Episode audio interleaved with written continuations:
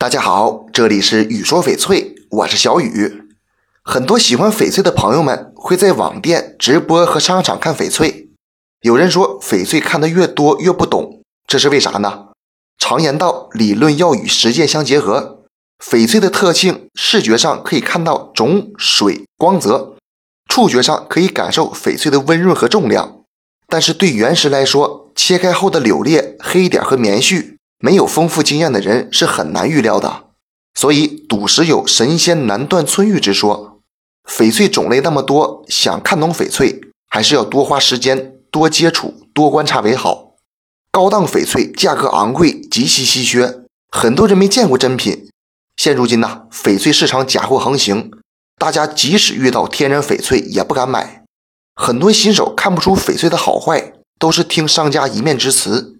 殊不知，有些无良商家以次充好，这就需要大家提高鉴别能力了。